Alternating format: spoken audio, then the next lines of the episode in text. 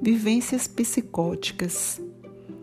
Diferentemente das outras doenças emocionais que nós já conhecemos, que podem ser comparadas às experiências humanas, a psicose ou transtorno psicótico, como é conhecido, não podem ser comparados com nenhuma vivência pessoal e não é semelhante nem a nenhum sonho irreal. Esse estado mental indica uma perda do contato com a realidade. Isso é muito sério e chama bastante atenção.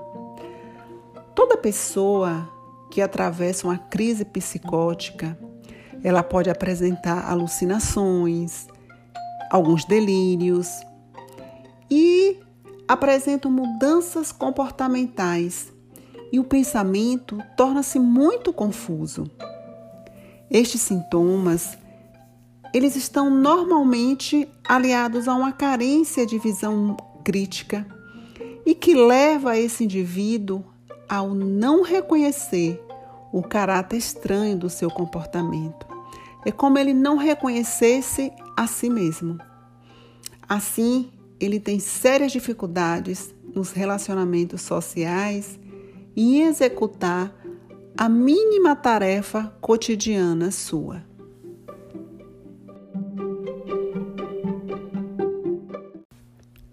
O grau desta perda de contato com a realidade depende muito da intensidade da psicose, dessa crise psicótica.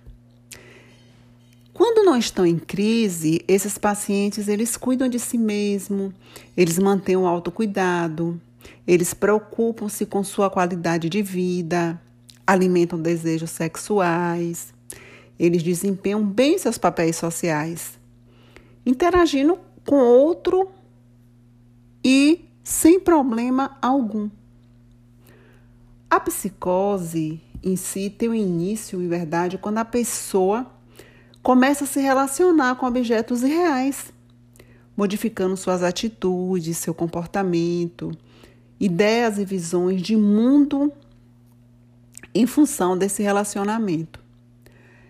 A partir daí, a realidade vai perdendo significado para o paciente. É como se ela não existisse mais. Passa a viver uma realidade produto dessa crise psicótica. E aí ele pode cismar com situações absurdas ou com pessoas que não existem, embora continue a viver no mundo real. Uma reação psicótica, ela pode ser provocada por uma grande quantidade de estressores do sistema nervoso, as pessoas podem passar por experiências transitórias de alucinações,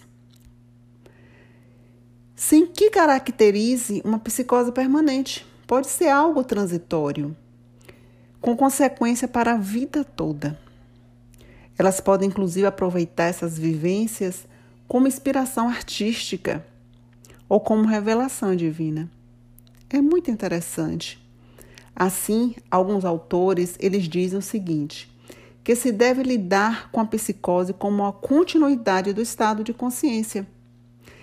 E segundo o Manual de Diagnóstico de Saúde Mental, que é conhecido como Dia de Diagnósticos utilizados amplamente nos Estados Unidos e no Brasil também, a psicose é considerada um sintoma de perturbação mental, mas não como uma doença em si mesmo. De acordo com este mesmo manual, a psicose é dividida em dois tipos: a funcional, e como exemplo nós temos a esquizofrenia, e as doenças afetivas e orgânicas como resultado de uma, de uma demência ou de intoxicações. Os psicóticos, ele agem de modo muito bizarro e chamam muita atenção. Eles normalmente em crise assumem posturas estranhas, eles se vestem de uma forma muito excêntrica. Eles têm alucinações, têm ideias falsas e muito arrebatadoras. E normalmente confundem muito os acontecimentos. Eles são quase sempre pessoas impulsivas e eles estão constantemente em risco, pois eles distorcem a realidade. E aí eles agem baseado nesta percepção ilusória. Eles não têm uma clara consciência de si mesmo e também não têm consciência do ambiente que eles se encontram. Os pensamentos eles são produzidos sem coerência alguma e carentes de um mínimo de organização. E isso se reflete na fala do paciente. A memória, por sua vez, ela também é seriamente comprometida, tanto no registro quanto na detenção das lembranças e no seu resgate. Sua orientação temporal ela fica igualmente prejudicada. E as emoções vão da apatia a uma depressão, ao medo e também à raiva.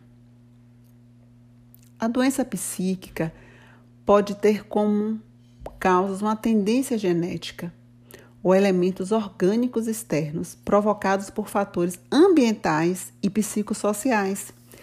E eles podem desencadear os sintomas acima descritos. O paciente, ele pode até mesmo deixar de se cuidar, seja na esfera da alimentação ou na sua própria higiene corporal.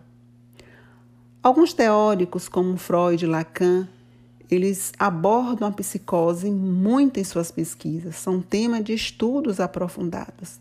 Daí a relevância desse tema. Todo psicótico em crise pode ser considerado um perigo para si mesmo e para os outros. Quando ele ou então seus familiares procuram atendimento de emergência, a equipe profissional de saúde deve estar atento a qualquer sinal de violência, mesmo naqueles pacientes que pareçam mais racionais. Qualquer indício de racionalidade deve ser levado a sério e contido, seja pela redução dos estímulos externos, seja pela diminuição das trocas da equipe de atendimento, por uma atitude calma, tranquila, interagindo com o paciente ou até mesmo através de uma demonstração de força, quando o paciente deve visualizar a insegurança do pronto-socorro, inclusive para que ele organize melhor seus pensamentos e retome o controle das suas emoções. O medicamento deve ser evitado na avaliação do psicótico, pois complica a investigação, a não ser que o comportamento do paciente se torne tão agitado e violento que impossibilite o prosseguimento do exame e exija uma sedação.